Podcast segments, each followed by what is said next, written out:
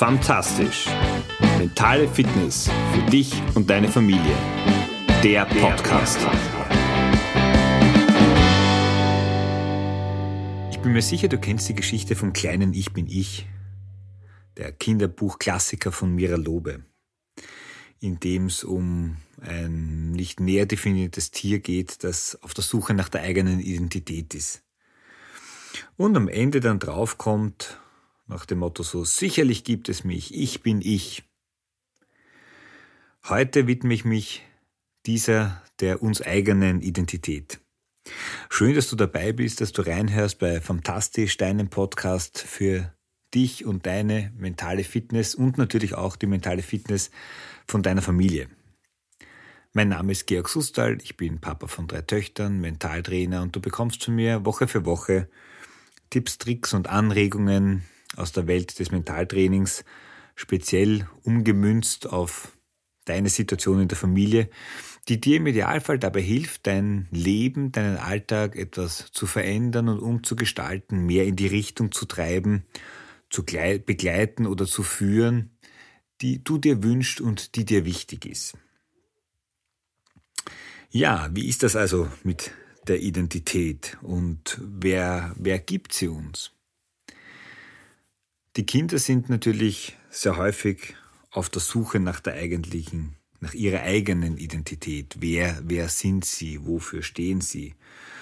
Und ich denke, es ist nicht immer ganz einfach, gerade in Zeiten, wo viel Wandel passiert und das sind auf der einen Seite aktuell, die entspricht aktuell dem Zeitgeist, aber gerade für Kinder, die eigentlich in einer konstanten Veränderung sich befinden, auch über die Wechsel aus von, von Kindergarten oder Kindergruppe auf Volksschule, Volksschule, Gymnasium, da tut sich ja konstant viel. Das sind ja oft auch äh, Schritte und Sprünge, die wir Erwachsenen, Stichwort Jobwechsel, die auch uns herausfordern.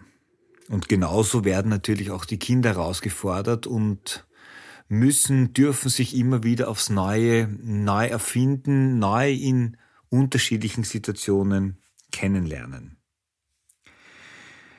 Bei uns Erwachsenen ist das ja nicht so ganz unähnlich, denn äh, auch wir sind vielleicht nicht immer ganz uns unserer Identität bewusst, wobei da ist es dann häufig so dieses Spiel aus dem Eigenbild und dem Fremdbild.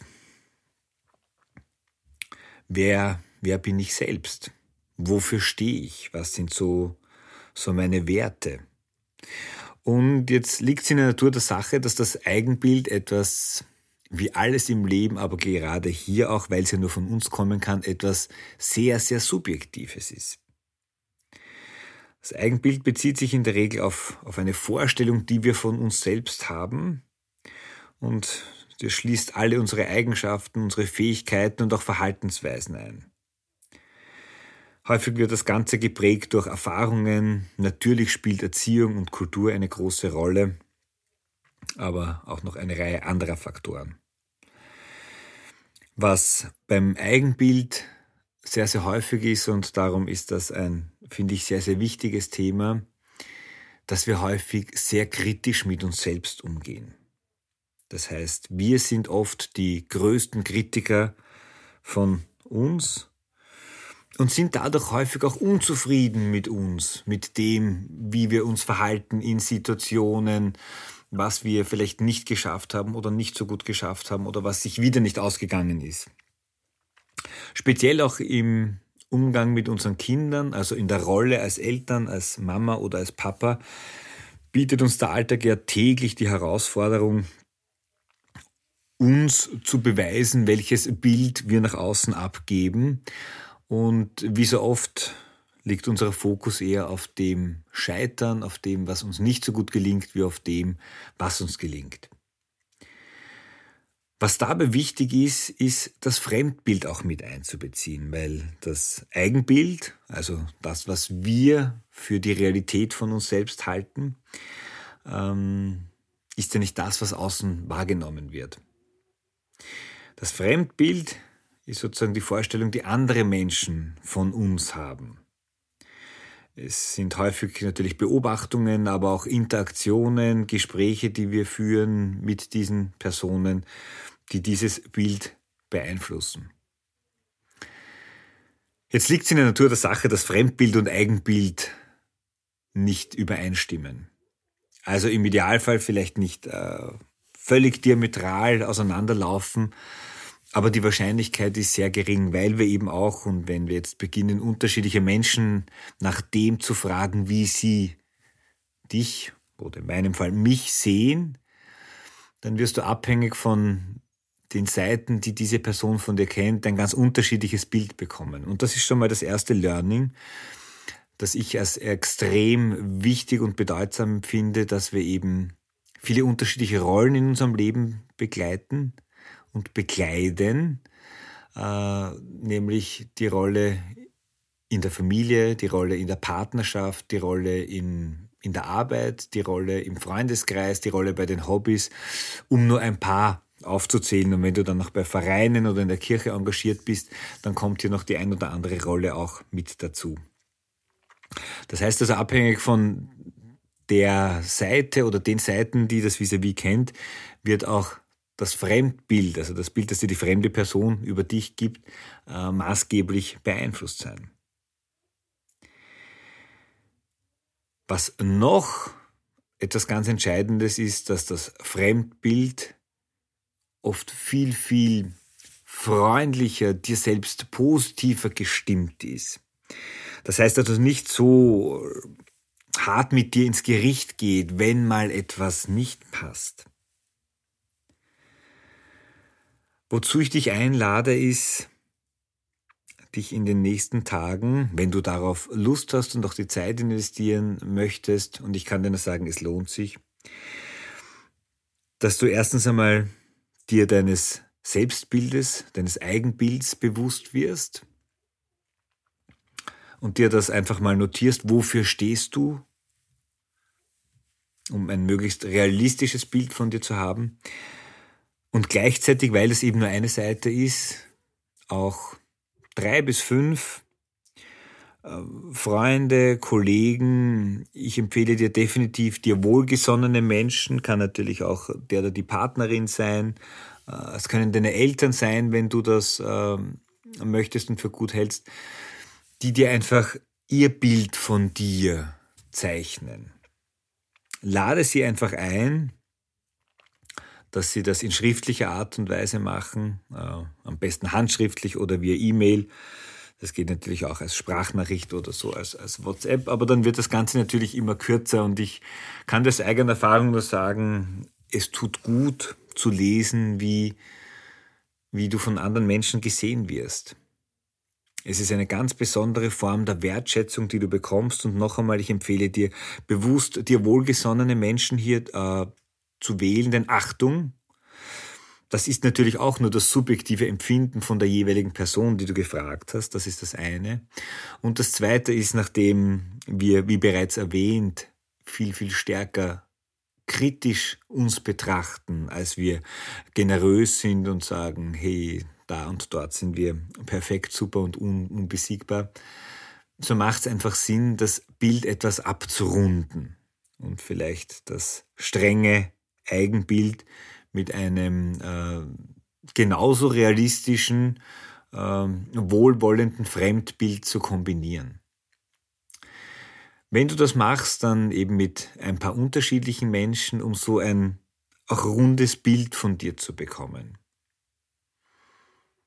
Aus eigener Erfahrung möchte ich dir mitgeben, dass das Lesen dieser Nachrichten, dieses Bildes, das andere Menschen von dir haben, eine Wohltat ist, dass das wirklich etwas sehr, sehr Positives ist.